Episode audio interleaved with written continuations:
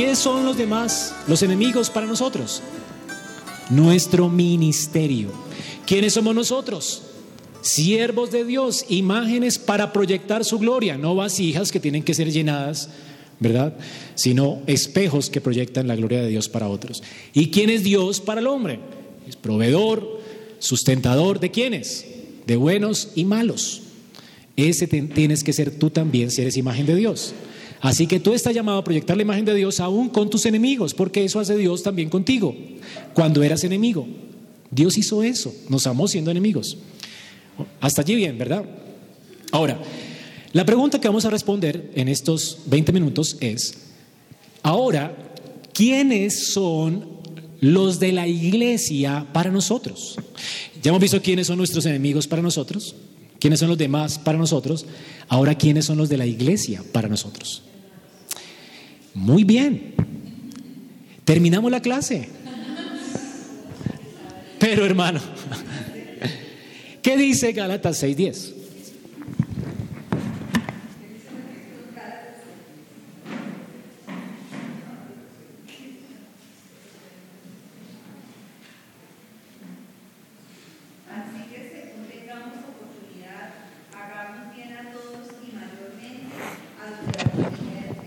Hay una diferencia entre los de afuera y los que están aquí adentro, ¿ok?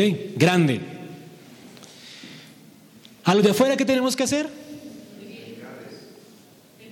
el bien, no predicarles, servirles. Somos sus siervos, deudores. Y a los de adentro, ¿qué tenemos que hacer? Servirles mayormente o con mayor razón. Porque son qué? Tu familia. Mayormente a los de la familia de la fe. Así que los de fuera, ¿quiénes son? Amigos. Y los que están aquí, los que estamos aquí, ¿quiénes somos? Familia. El lugar más cómodo de la tierra para un creyente debería ser la iglesia. El lugar más cómodo para, para mí, ¿verdad? Siempre ha sido mi, hogar, mi casa. Antes era la de mi papá, ahora es la de mi esposa, es el nuestro hogar. Allí me quito los zapatos, ¿verdad? Estamos relajados, somos quienes somos y nos sentimos relajados. Esa debería ser tu experiencia en la iglesia. Porque tu familia es esta. ¿Tú entiendes eso? Somos familia. ¿Cómo debemos beber nosotros a la iglesia que vemos, a la iglesia visible donde pertenecemos? Como una familia, somos la familia de la fe. ¿Qué tenemos que hacer con ellos? Servirles mayormente. Esa es la idea. Ahora, obviamente, esto de amar así a nuestra familia mayormente, al igual que amar a nuestros enemigos, tampoco nos es natural. ¿Ok? Es decir, no hace parte de tu naturaleza caída. Hace parte de tu nueva naturaleza, pero no de tu naturaleza caída. Es decir, no es algo natural. No es algo que nos viene naturalmente. Es algo por lo cual tenemos que humillarnos, orar y pedir a Dios gracia para poder hacerlo. ¿Por qué no viene naturalmente? Porque somos por naturaleza egocéntricos. Tenemos tres enemigos, el mundo, la carne y Satanás. Los tres se oponen a que nos amemos como iglesia, como cuerpo. ¿Cómo se opone la carne a que nos amemos? Cuando venimos a la iglesia, la carne siempre va a decir, ¿qué hay para mí en esta iglesia? ¿Qué ofrece la iglesia? Como si fuera un centro comercial, ¿no? Entonces la iglesia, hay gente que viene a la iglesia con la mentalidad de centro comercial, de consumista. Sí, pero no, no es lo que estoy hablando. Claro, yo vengo necesitado de escuchar a Dios, pero también vengo para servir a mis hermanos. Esa es la mentalidad, ¿ok? Pero estoy hablando de mentalidad de centro comercial, a ver si a usted le ha pasado alguna vez que ha salido del culto, hoy la alabanza estuvo maluca, la predicación no estuvo tan buena, el coro no cantó tan bien. La gente que piensa así, ¿qué, está pensando de la iglesia en su corazón? Que es un teatro donde voy a divertirme para que me haga sentir bien. O sea, la iglesia no existe para ti, ¿verdad? Tú existes para la iglesia. Esa es la idea. ¿Qué figura usa Dios para referirse a la iglesia? Un cuerpo. Ninguno de mis miembros en el cuerpo, ¿verdad?, está disfrutando, sino que está trabajando en función mía. Todos nosotros debemos trabajar en función de quién? De la cabeza, de Cristo. Es decir, en el cuerpo, en un cuerpo no hay nada inútil. Si fuera inútil sería cancerígeno y tendríamos que amputarlo. Asimismo en la iglesia. Entonces nunca veas a los demás como personas que te entretengan. O sea, si yo para ti soy una entretención, entonces tú no eres parte del cuerpo. ¿Vamos a entender? Porque si mi sermón es realmente un sermón terrible y herético, y tú eres parte del cuerpo, y yo estoy enfermo, porque estoy diciendo unas, unas porquerías horribles, ¿verdad? Que no tienen nada que ver con Dios. ¿Qué tienen que hacer conmigo? ¿Sí? O amputarme. ¿Me hago entender? Entonces, esa es la idea. Por eso en la, la iglesia somos responsables los unos de los otros. Cuando vemos la iglesia como un cuerpo, entonces la carne se resiste. La carne dice, no, ¿qué hay para mí? Entonces sales pensando, esto no, me gusta, esto no me gusta, esto no me gusta, esto no me gusta, y te llenas de no me gusta, como si la iglesia existiera para ti. Entonces cada vez, en lugar, cuando tu carne piense, esto no me gusta, cada vez que pienses así, cámbialo, cambia el chip, ¿verdad? Y tal vez, si el cuerpo tuyo cojea, tal vez sea porque una pierna no esté funcionando bien. O sea, que si hay algo que, está, que para ti está funcionando mal, tal vez tú seas la pierna cojeando. El problema tal vez sea tuyo. Como dice Sugel algunas veces colocando el ejemplo, que a veces la iglesia, los miembros de la iglesia se parecen al esposo que llega con su amigo diciendo, mira la mujer que está allá a la vez. Sí, esa mujer es terrible, perversa. Yo no sé cómo hacen para, uy, nadie se la aguantaría. ¿Y tú cómo sabes? Es que yo soy el esposo. Entonces, y muchas veces nosotros nos convertimos así con la iglesia.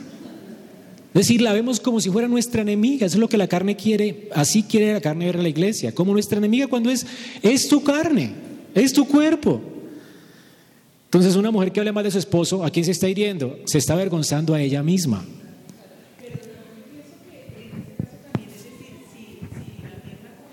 Sí. tratarla. Usted qué buena doctora, ¿qué así qué harías? Pues mirar, hacer el diagnóstico. Muy bien. Y tratar de, de, Exactamente. Hoy hacen hasta lo imposible por salvarnos hasta una muela. Así mismo tenemos que hacer nosotros con cada hermano de la iglesia. Si tu hermano se convierte en un fastidio para ti, tú no tienes que autoamputarte o amputarlo a él o dejarle de hablar. Él es tu familia, es tu hermano. ¿Cómo le vas a dejar de hablar? ¿Qué tienes que hacer si eres cristiano? Hablar con Él. Ahora, si hay enemistades entre nosotros, o sea, supongamos que yo esté, no quiero hablar a Normita porque me cae mal, ¿ok? Y mi esposa se entera. Yo estoy siendo un problema para la iglesia, ¿verdad? Porque no estoy funcionando en coordinación con el cuerpo. Yo estoy enfermo. Mi esposa que está más cerca de mí, porque es casi que más cercana a mí, ella se da cuenta, ¿qué tiene que hacer ella conmigo? Amor, estás detestando a, Normita, arrepiéntete. No le puedo hablar, amor, no le puedo hablar, la odio. Bueno, amor, voy a orar por ti para que Dios quite eso en tu corazón y la puedas amar y servir, que Dios te dé oportunidad de servirla y de amarla.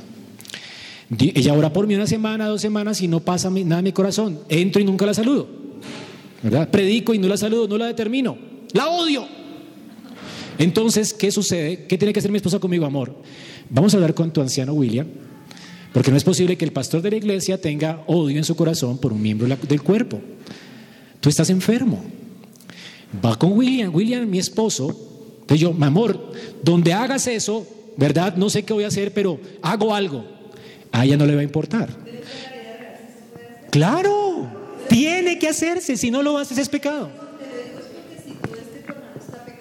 Sí. Sí. ¿Cómo que no? Tú no puedes encubrir el pecado de alguien. Es como si alguien... No importa. Estamos viendo cómo temer, no, no temer al hombre. Hay que perder el temor al hombre. Hay que perder el temor al hombre. Ok. Si tu hija, ven te pongo un ejemplo, si tu hija está enferma, tu esposo es médico, tú eres médica, ¿verdad? No quiere que nadie sepa que su hija está enferma. Lo, lo ocultan y quieren tratarlo en su casa. No tienen equipos, no tienen el tratamiento suficiente. Van a perder a su hija. ¿Estás dispuesta a perder a tu hija por tu orgullo? Porque nadie quiere que tu hija se dé cuenta que está enferma. ¿Me a entender? Dale.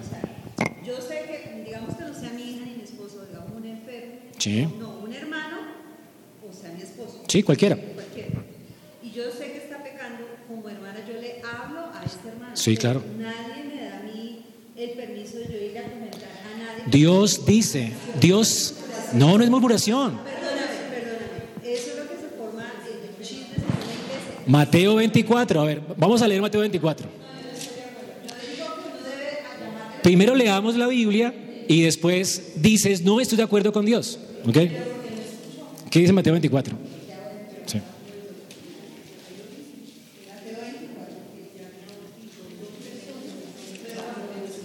Ah, por eso, cuando no escuchó. Si él te escucha y cambia, ya está, arreglado. Estoy diciendo que si yo no escucho, si mi esposa me dice, amor, arrepiéntete, y yo no saludo a Normita más, yo la odio, no importa, y ella ve que mi actitud sigue igual, y yo sigo enfermo, ella tiene que seguir el segundo tratamiento que Jesús recomienda, Mateo 24. Ve, ve con otro, ve con otro, ve con un anciano. Anciano. Y si yo no estoy de acuerdo, no importa, ¿verdad? Porque yo estoy enfermo. Si mi hija está enferma, ella no quiere ir del médico, no quiere una inyección, no quiere nada, pero tengo que llevarla, se va a morir. ¿Verdad? A mí no me gusta ir en el médico. ¿Me, voy a entender? Okay. Entonces yo no quiero, esa es la pregunta, yo no quiero. Pero si mi esposa me reconviene ahora por mí y funciona la exhortación, se queda calladita. Porque yo otra vez saludé a Norma, ya me veo con una actitud diferente. Entonces acabó el problema. Ahora William me va a ayudar con mi esposa. Pastor, la Biblia dice que si no perdonas, ¿verdad? Ta, ta, ta, ta. Pero es que la odio. No importa, pastor, tienes que perdonar. Bueno, hermano, voy a perdonar. Hasta ahí se acabó, nadie tiene que enterarse que yo odiaba a Normita. Vengo a a Normita y ya, hasta ahí se quedó. Si no me arrepiento y si sigo con odio, William, la odio, de malas, la odio. Ok, pastor. El domingo, William se para en la iglesia.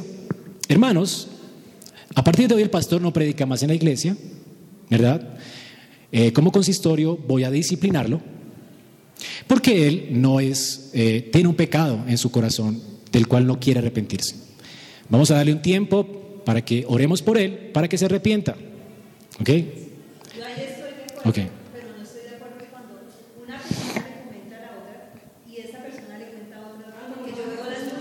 Ah, no. No, no, no. Eso es chisme.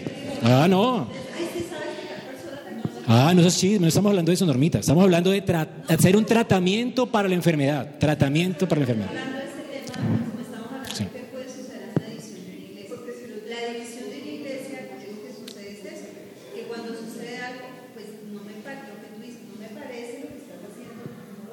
Sí. Pero eso de empezar a decir a uno y otro, y yo lo he visto, esas murmuraciones divinas. Ah, claro. Entonces, si alguien, si mi esposa te chismea a ti, Normita, ¿cómo te parece? Oremos porque mi esposo está odiando a alguien. Eso es chisme. ¿Ok? Pero si mi esposo va a ti, decirme, Normita, yo quiero que tú me acompañes a hablar con mi esposo. Eso es diferente. Pero que la esposa sea prudente. Claro. No, no puede. Si yo comento es chisme. Pero si yo trato a alguien con un testigo no es chisme, es tratamiento. Es el tratamiento que recomienda Jesús. No importa si yo no estoy de acuerdo, ella tiene que tratar mi corazón. Yo estoy de acuerdo en okay. Si yo Exactamente. como tercero, pues por favor, yo debo ser respetuoso. Amén. No puede salir. Si no se arrepiente, entonces públicamente ya sale la boca de todos. ¿Cuál? Claro, habría que disciplinarlo a él y al otro. A los dos. Al uno por chismoso y al otro. Eh, amén. Así es.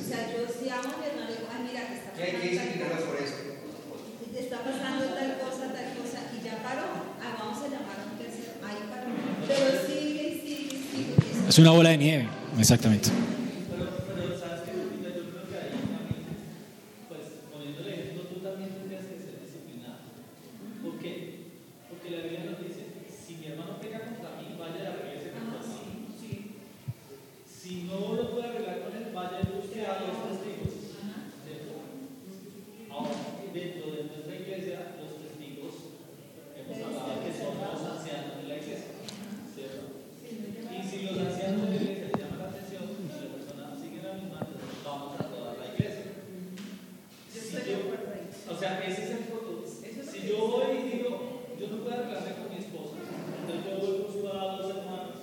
Y le chismeo.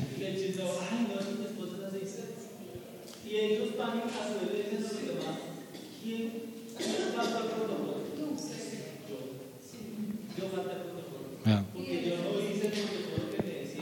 Ahora, y eso lo hemos hecho en la iglesia, y muchas veces esos, esos métodos pueden ser vistos por los demás como falta de amor, pero a mí no me importa. Sí, no por eso. Cuando alguien dice, no, es que el fulano de tal va papá, de una vez lo disciplinamos. Aquí ha pasado, ¿ok? Y ahí se acortó. Ahora, si esa persona eh, habla a los demás sin justa causa, también lo disciplinamos.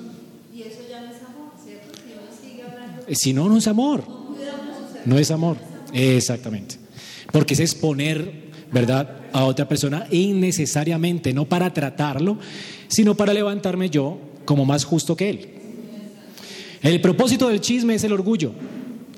Cuando yo le digo, uy, mira, ora por mi esposo porque es que él es perverso. ¿Sí?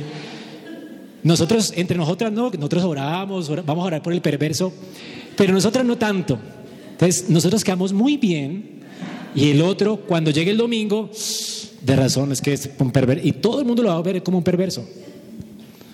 ¿Ok? Ahí está el peligro de reunión de mujeres. Siempre le digo a mi esposa, nunca permitas que una mujer te hable mal de su esposo. Nunca. Porque muchas reuniones de mujeres se han convertido en chismear de sus esposos. Ay, mi marido, mi marido. Si se queja de su marido, hable con el pastor y con su marido. Si no se aguanta el marido y el marido es parte de la iglesia, venga con un testigo. Mi marido no cambia, pastor. Aquí está él, mire. ¿Verdad? Y si no cambia con el pastor, llamemos a otro testigo.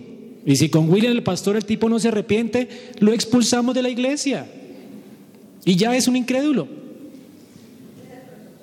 Ese es el protocolo. Ok, muy bien. Así tenemos que ver a la familia de la fe. ¿Quién es pues la familia de la fe?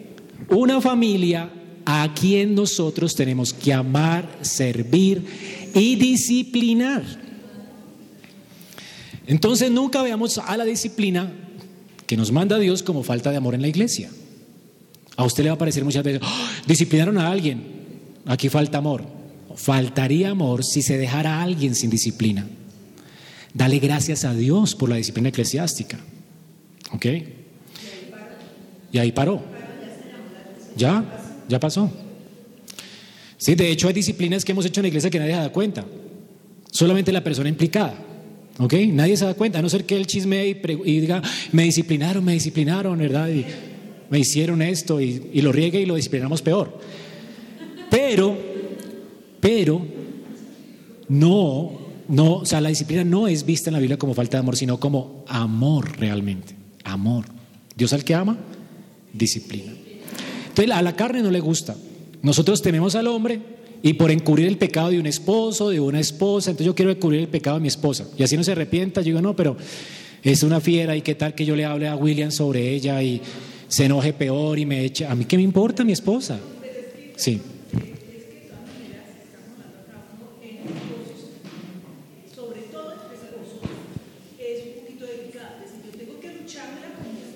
Claro.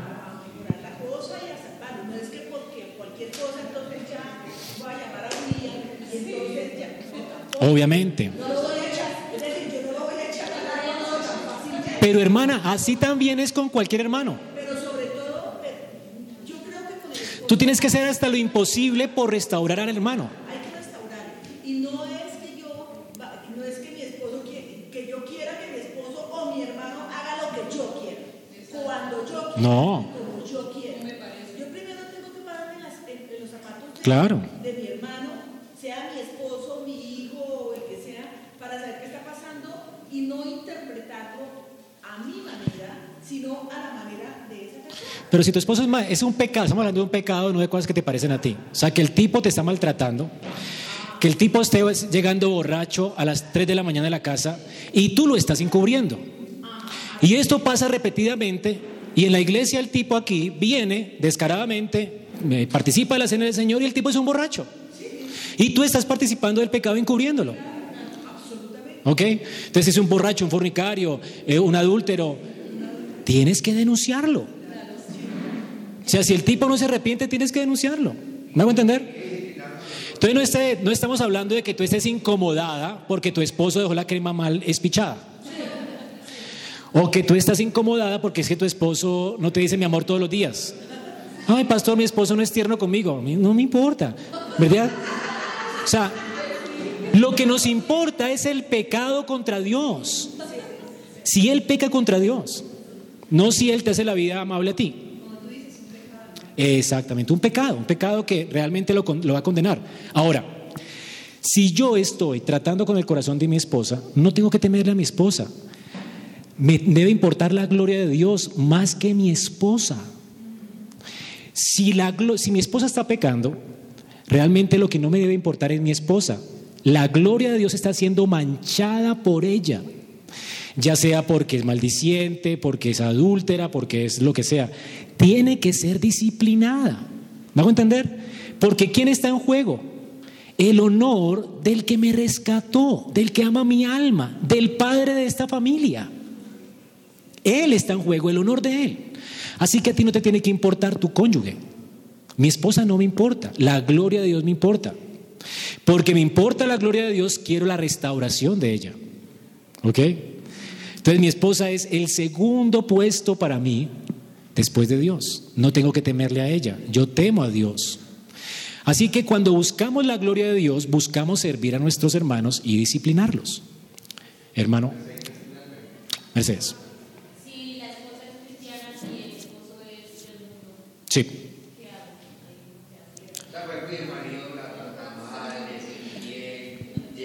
Si el esposo es infiel, la trata mal, la palabra de Dios dice que esa persona no quiere convivir contigo. Y si el incrédulo no quiere convivir con el creyente, que se separe. Es una orden. No tienes que aguantarte que un tipo te sea infiel o que te maltrate. Él está incumpliendo su pacto matrimonial. ¿Ok? Al incumplir su pacto matrimonial quiere decir que no te estima, no te ama, no quiere estar contigo. Por eso está buscando otra mujer. Y por eso te maltrata. Y primera de Corintios 7 dice que si el impío no consiente en vivir contigo, que se separe, porque a paz nos llamó el Señor. Dios no quiere que tú vivas maltratada, eh, abusada, eh, que sean desleales contigo. ¿Ok? Entonces tienes que separarte. Dios te dice que se separe, es una orden. ¿Ok? Porque Él lo consiente, tú no tienes que retenerlo. Y si lo intentas retener, ya tienes un problema en el corazón de idolatría. ¿Ok? Si siempre siguen las mismas, Él está mintiendo. Él no quiere estar con ella, no la ama. Si la amara, sería fiel al pacto. ¿Ok? No quiere estar con ella, punto.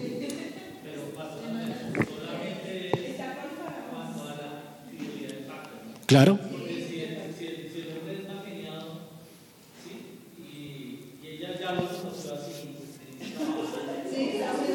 Sí, sí. Infidelidad, a no ser por causa de fornicación, que el tipo no quiere estar con ella. Es ahí. O sea, que el tipo no quiera cumplir su responsabilidad pactual. ¿Qué es la responsabilidad pactual? Prometo serle fiel en la salud, en la enfermedad, ta, ta, ta, ta, ta, estar contigo hasta que la muerte nos separe. Si él incumple el pacto, que se separe. Normita. Para contestar a la señora que hizo la pregunta. Entonces, digamos, eh, si es pecado de muerte, como dice el pastor, infidelidad, la todo, pero si es un pecado que no está tratado con Gaby, en primera de Pedro dice que, que ¿qué?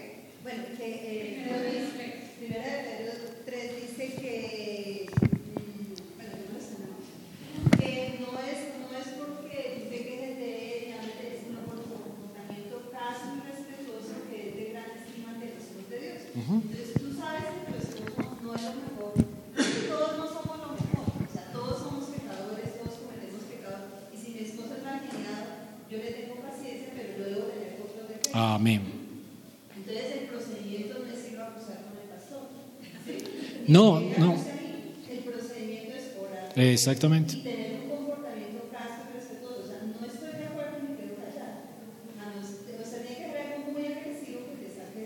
Claro. Pero eso sería el procedimiento. Segunda de qué, primera de Pedro. Ahora, y si es un impío, nunca puede venir con el pastor. Porque yo no puedo hacer nada. Él no es parte de la familia.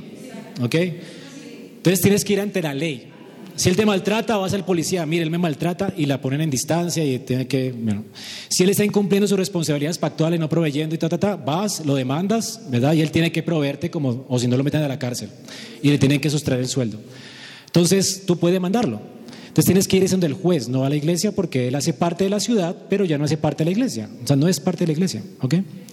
Entonces, cuando aquí disciplinamos a alguien y lo cortamos del pueblo, si aquí hay un marido maltratador, lo máximo que podemos hacer es echarlo de la iglesia.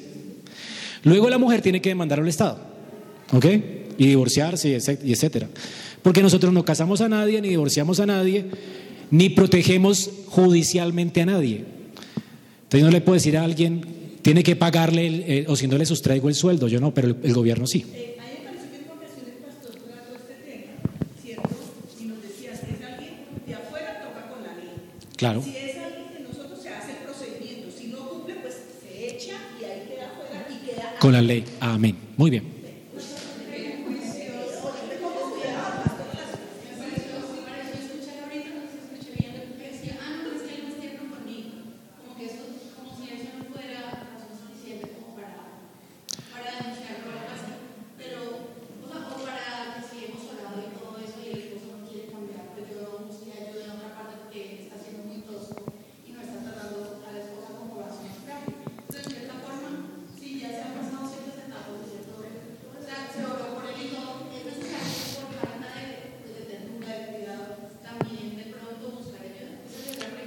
Sí, pero si es de la iglesia. Si no es de la iglesia, la Biblia dice que tienes que ganarlo con tu ejemplo y con tu amor. Claro, claro, porque está faltando a un mandamiento. Tratad a vuestras esposas como a vaso más frágil.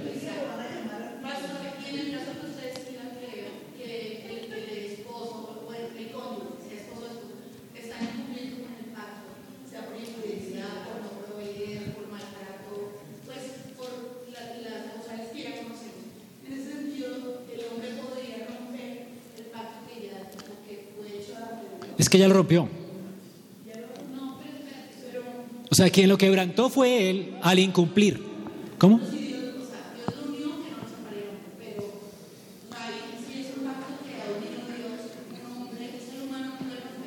Sí, claro. De hecho, Israel rompió su pacto con Dios cuando fue infiel al pacto. Y Dios se divorció de Israel. La razón por la cual Dios se divorció no fue porque él incumplió, fue porque Israel incumplió. Y hay un modelo. Ellos no querían estar con Dios. Dios rompió. Entonces estamos hablando de alguien que está rompiendo el pacto. Y es bíblico. Claro. O sea, si tú incumples con las estipulaciones de un pacto, tú eres la que la estás quebrantando o rompiendo. ¿Ok?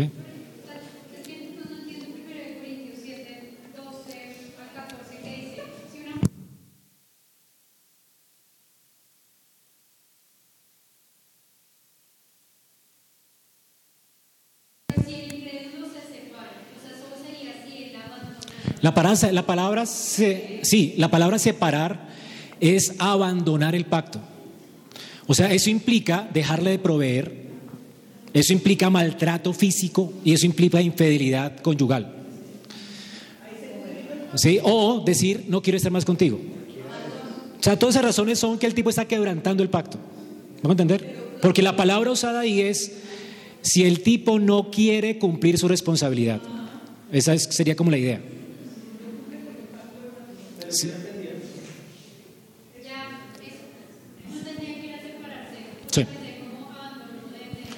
Sí, es abandono no, de, no solamente del techo, sino abandonar su pacto. Es como cuando Israel abandonó a Dios. Ustedes me abandonaron, ¿verdad? Siendo yo la roca, el sustento de ustedes me abandonaron. Y se dedicaron a, a exaltarse a sí mismos y a otros dioses. Y eso quebrantó el pacto de ellos con Dios. Camilo.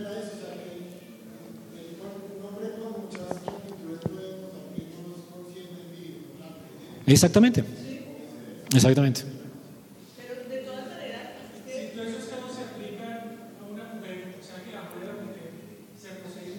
Igual para un hombre, claro.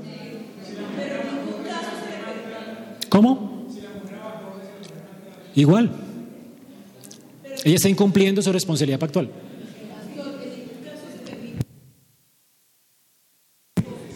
Si se separa por eso, por el rompimiento del pacto de la otra persona, sí se puede volver a casar. Sí. Si se separa porque, si se separa porque quiso, porque no se lo soportó más, no se puede volver a casar. Por eso, por quebrantar el pacto. La palabra adulterio es quebrantamiento del pacto. La única manera en que un pacto se quebranta, según la escritura, es por incumplir mi responsabilidad pactual. ¿Ok? No dice adulterio, dice fornicación, por haber corrompido el pacto. Y lo puedo hacer de muchas formas. ¿Ok? No solamente adulterando. Por eso no dice por adulterio, dice por fornicación, por corromper ese pacto. ¿Ok? Entonces yo estoy corrompiendo las estipulaciones del pacto y estoy quebrantando algo que, con lo cual me comprometí. Hermanos, ustedes están en pacto con la iglesia. Así que nosotros como miembros de esta familia tenemos responsabilidades pactuales. La pregunta para terminar, ¿cómo tenemos que ver la iglesia? Como una comunidad de pacto, igual al matrimonio. Tú estás casada con Dios, casado con Dios, y Dios es nuestro eh, esposo, la cabeza de un cuerpo. Cuando venimos a la salvación, no venimos a la salvación como individuos, venimos a la salvación como miembros de un cuerpo, como miembros de una comunidad pactual de la cual Cristo es la cabeza y el Señor y el esposo. Así que tienes compromisos y responsabilidades. Cuando pasamos aquí adelante y hacemos un pacto y declaramos unas palabras, yo prometo esforzarme por conservar la unidad. Wow, ¿conservar qué? Ese fue tu pacto público. ¿Ok? Dios te salvó. Tú viniste a esta iglesia. Hiciste un bautismo. Y públicamente dijiste, yo prometo ser fiel. Ahora, esa promesa Dios la toma en serio. Y tú tienes que ser disciplinado si la incumples. Cada vez que alguien de la iglesia rompe la unidad de la iglesia, ¿ok? Debe ser disciplinado. ¿Cómo rompemos la unidad del cuerpo? Con el pecado, con faltar a mi responsabilidad pactual. Ahora, si esta es tu familia, tú tienes responsabilidad pactual con esta familia. Ahora, pastor, dime, ¿qué tengo que hacer yo pues para cumplir mi responsabilidad pactual en esa familia? Tú tienes que hacer lo que quieras. Lo que quieras. Si, hace, si tú ves que este asiento está sucio, ¿por qué no lavan los asientos? Hazlo. Antes de decir, pastor, ¿por qué no formamos un equipo para los asientos? Comienza a hacerlo tú, porque tú eres el que tienes la inquietud. Y si tienes la inquietud es porque tú eres la persona. Adivina quién llama a Dios para ministrar al pueblo. Cuando yo me como dice, aquí falta buena enseñanza. Entonces yo me dice, entonces ¿por qué tú no enseñas? Para eso te levanté yo. ¿Ok? Aquí administrar más la plata. Adivina a quién le toca administrar la plata. Si tienes esa inquietud, ¿cuál es tu inquietud? Entonces no vengas a quejarte con la iglesia, sirve a la iglesia, es tu responsabilidad. ¿Cómo tú descubres cuál es tu don? Sirviendo. ¿Y cómo lo descubres? Y es por eso, si somos parte de una familia, que tú tienes que tener el hábito de ser agradecido con tus hermanos. La única forma en que yo me doy cuenta que tengo el don y el llamamiento de ser pastor es que tú me digas. Yo no puedo darme cuenta, yo puedo estar engañado. Yo no puedo darme cuenta. Yo puede ser que Dios me llamó y me autollamé.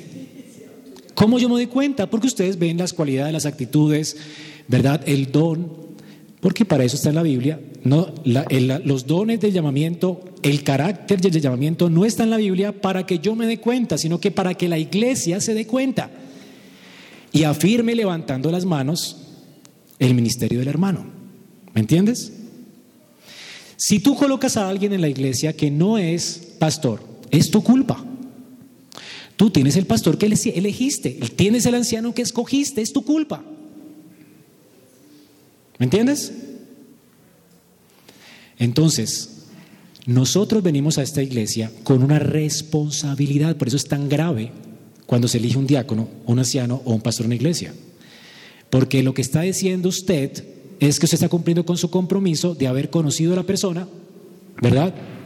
De haberlo escuchado enseñar, de haber visto su moralidad y su trato con su casa y con la iglesia, y usted dice, él tiene el don para esto.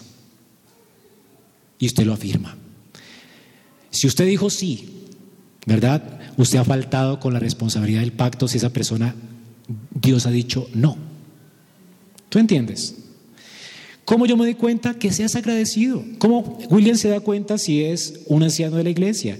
¿Cómo se da cuenta alguien que quiere servir como diácono? ¿Cómo se da cuenta alguien que tiene el don de maestro y enseña a otras mujeres o enseña a los niños que esa persona realmente es maestra? Cuando le enseñan a tus hijos y te acercas a esa persona, hermana, estoy tan agradecido porque oras por mis niños, traes una buena enseñanza por tu preocupación por ellos, ¿verdad? Yo, ay, tengo el don. Tengo el don. No, no tienes que ensalzarme. Mi pastor, gracias, el sermón estuvo maravilloso, increíble, no subiste al no, no importa que... Pero sí necesitamos escuchar de ustedes, pastor, gracias. Entendí bien la escritura. Dios te usó para ministrar mi vida. Soy distinto. Tienes el don de la consejería, de la enseñanza, de la exhortación. Me sentí ministrado. Eso me anima y Señor, tengo el don. Ok.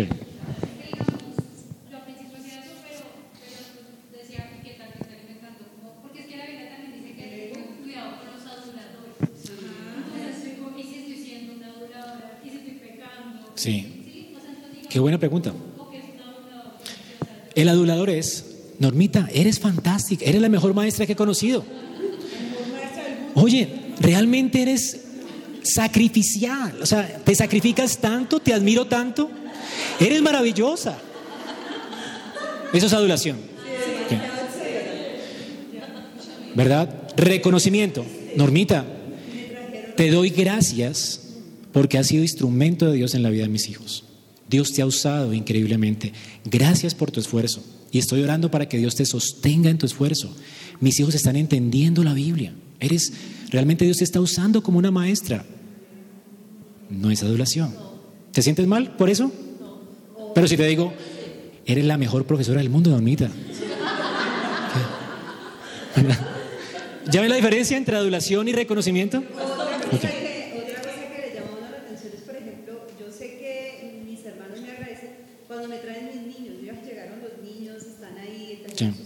Pero pienses eso. Porque puede ser que el papá, el papá, hoy en día, los papás quieren zafarse de los niños para no estar con ellos. ¿Okay? Mira los papás aquí, cuando el papá está, cuando el papá está en el culto con su hijo, ¿verdad? Y está pendiente de su hijo, tú dices, ay, lo está trayendo porque está pendiente de su hijo. Y te, si te dice, Norma, la, la tarea, ¿qué le dejaste? Ese es un papá pendiente de su hijo. Pero si es un papá que se sienta acá y su está por allá, ¿verdad? Ese papá te lo está trayendo para desencartarse de su hijo. Y es tu responsabilidad también acercarse a ese papá y regañarlo. Y si es cristiano, peor. Yo te veo descuidando a tu hijo. No lo veo en el culto contigo. ¿Qué hace tu hijo haciendo dibujos en el culto? Cuando podrías aprovechar, yo le estoy enseñando a disfrutar el culto y tú estás realmente siendo un estorbo para él en el culto, colocándolo a jugar en el culto, regáñalo. ¿Dónde están las tareas de tu hijo? ¿La hiciste? Esa es tu responsabilidad. Porque la responsabilidad tuya no es sobre los niños, es sobre los papás. Los papás no pueden descargarte la responsabilidad a ti. ¿Ok? Entonces, el papá te va a agradecer. Norma, desde que traigo a la escuela a mis hijos, he sido desafiado a criarlos mejor a preocuparme por ellos. Gracias por orar por mí. Sigue orando por mi normita. Es así como te van a agradecer cuando eres una buena maestra de escuela dominical. Porque los padres están en relación contigo y son los padres que agradecen. ¿Ok?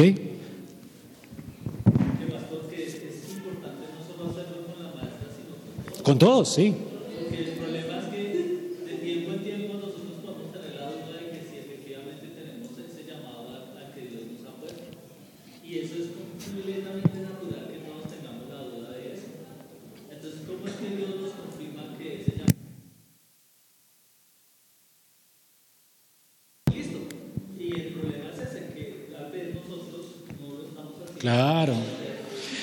Es un motivo, para terminar, es un motivo de egocentrismo.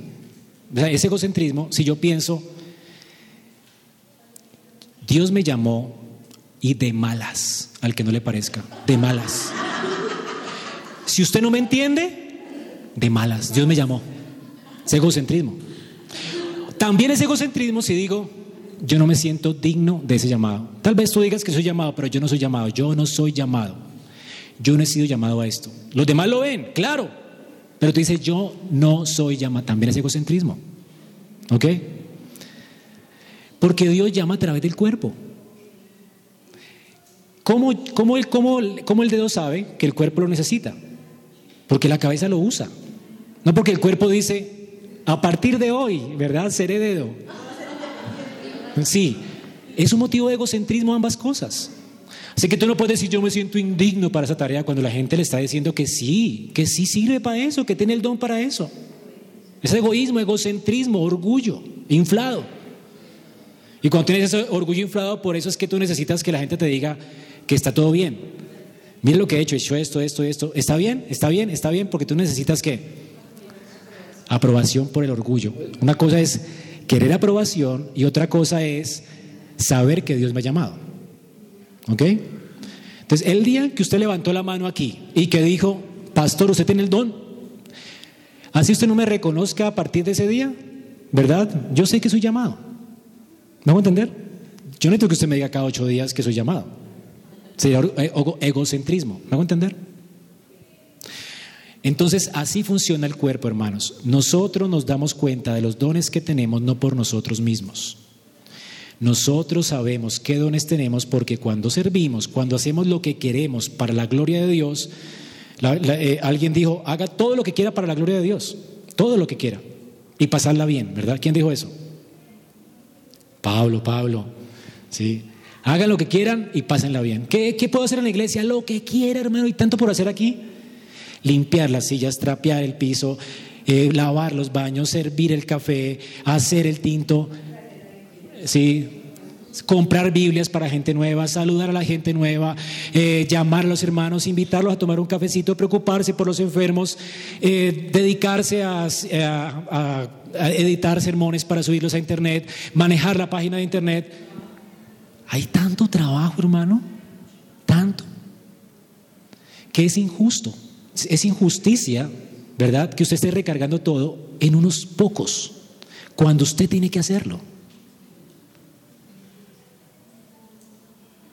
Entonces, ¿qué quiere hacer? Hágalo para la gloria de Dios. Y los demás van a ver si eso que estás haciendo, realmente para eso fuiste llamado.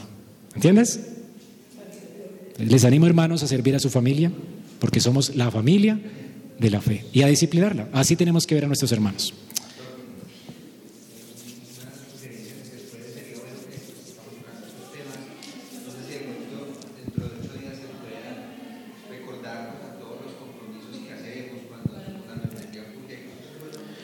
Yo no creo que hay que recordar, hay que animar.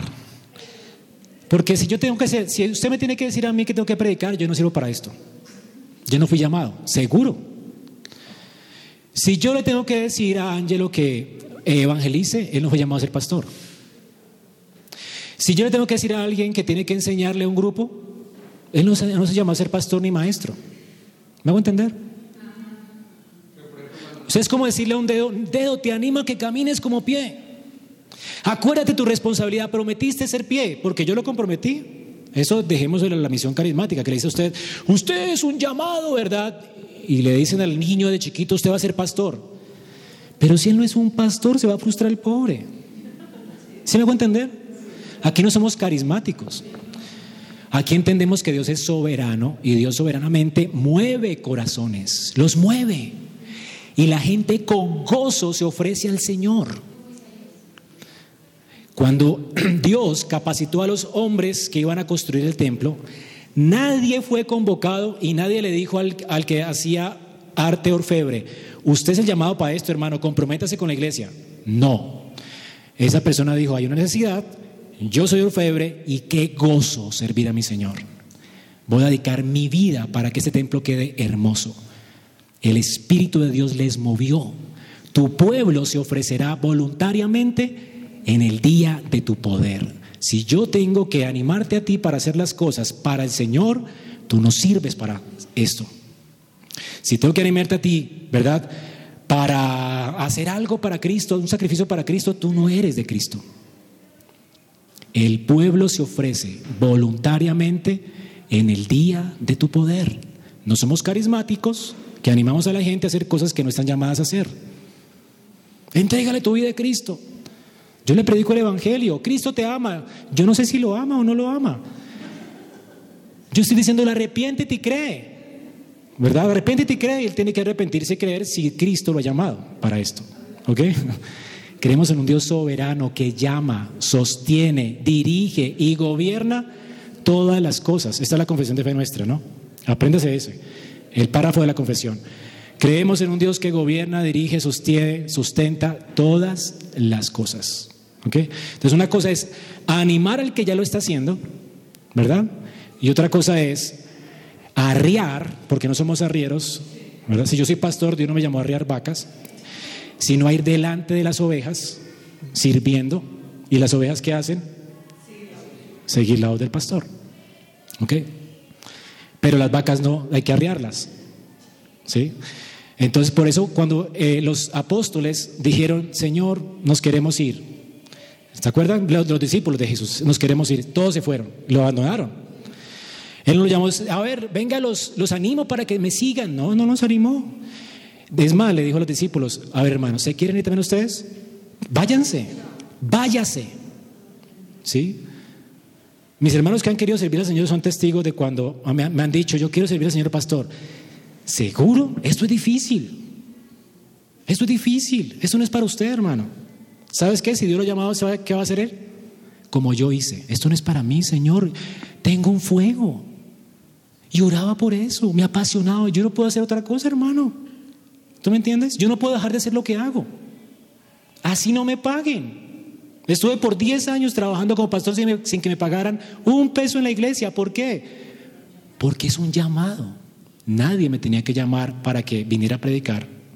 Nadie me tenía que llamar para que viniera a servir a la banca, a hacer todo, porque o estudiar porque amo a mi Señor.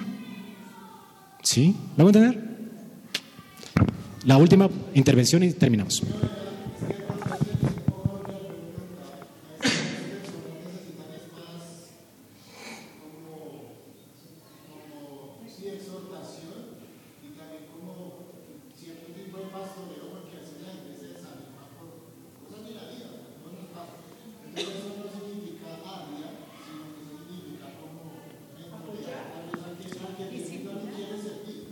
Entonces, eso que dice esto es importante porque todos somos aquí mentores. Entonces, fíjate que todos ustedes tienen responsabilidad. ¿Por qué Anita se puede desanimar y no viene más a servir el tinto? Ella tiene un don, ¿o no? Tiene el don de servicio. Llega temprano, hace el tintico. ¿Le has agradecido a Anita por lo que hace? Tú eres el pastor de Anita. Yo no soy el jefe de la iglesia. ¿Ok? Yo, esto no es una empresa de la cual yo soy el jefe. Esto es una familia de la cual tú eres miembro responsable. Agradecele a Anita. Tú eres responsable de animar a Anita. Llegó alguien temprano. Ama limpiar los asientos. Usted ha visto la, la diligencia, bueno, personas que no están aquí, la diligencia del hermano que viene y que llama, nos llama para que la diligencia del hermano. Nadie le dijo que fuera eh, diácono o algo, lo hace solo. ¿Cómo se llama el hermano que no está? Eh, Jaime. Lo hace con gozo, llega temprano, organiza. No tienen que decirle a él, usted está en la lista de los que van a servir esta semana. Él viene solo. En verdad lo hace porque quiere y ama a su Señor. Usted le ha agradecido a él, lo ha animado a él. Jaime, gracias por tu servicio para el Señor. Me he sentido ministrado por la manera en que tú realmente estás animado y con gozo vienes a servir al Señor y el cuerpo de Cristo. Me he sentido realmente animado por tu servicio. ¿Lo haces? ¿Ya sabes quién es el pastor de la iglesia? Tú. Dios pastorea a su pueblo, ¿verdad? Ahora, usted necesita entender que así como Dios lo pastorea, usted necesita también pastorear a sus hermanos. Por eso yo los equipo a ustedes, ¿verdad? No para dedicarme uno a uno a ustedes, sino para que ustedes qué? Hagan qué? La obra del ministerio. Usted está siendo aquí equipado para hacer la obra del ministerio. Usted tiene el ministerio. ¿Me entiendes? Ok, hermanos, vamos a orar. Señor, te damos gracias por la familia donde nos has puesto, por la familia de la fe y por animarnos hoy a cumplir esa responsabilidad pactual que tenemos hacia ti. De ver a los hermanos nuestros como personas más dignas de nuestro amor, sacrificio, entrega y honor. Ayúdanos cada día a sacrificarnos, a incomodar nuestro tiempo, nuestra vida. Así como tú moriste por nosotros, ayúdanos a morir a nosotros, de manera que podamos servir a aquellos no solamente que están afuera, pero mayormente a los de la familia de la fe. Ayúdanos a incomodarnos. Ayúdanos a amarte más a ellos, a ti que a ellos, de manera que podamos ministrarles a ellos para que se parezcan más a ti. Y ayúdanos a cumplir con nuestra responsabilidad de hijos, siendo miembros de tu cuerpo. Ayúdanos a dolernos por el pecado de los demás, a sanar, a ser restauradores de los demás, a ser unos a otros consejeros, porque para esto hemos sido llamados y para esto estamos siendo equipados. Señor, permite que esta iglesia sea una iglesia vibrante, de amor, de gozo, de servicio, donde entendamos que todos somos responsables unos de otros, que no podemos decir como Caín, yo no soy guarda de mi hermano. Que con dulzura nos ministremos, nos pastoreemos, nos agradezcamos, reconozcamos y oremos unos por otros para que nos libres así del egocentrismo que ha gobernado por mucho tiempo nuestra vida. Y gracias por escucharnos en esta tarde. En Cristo oramos.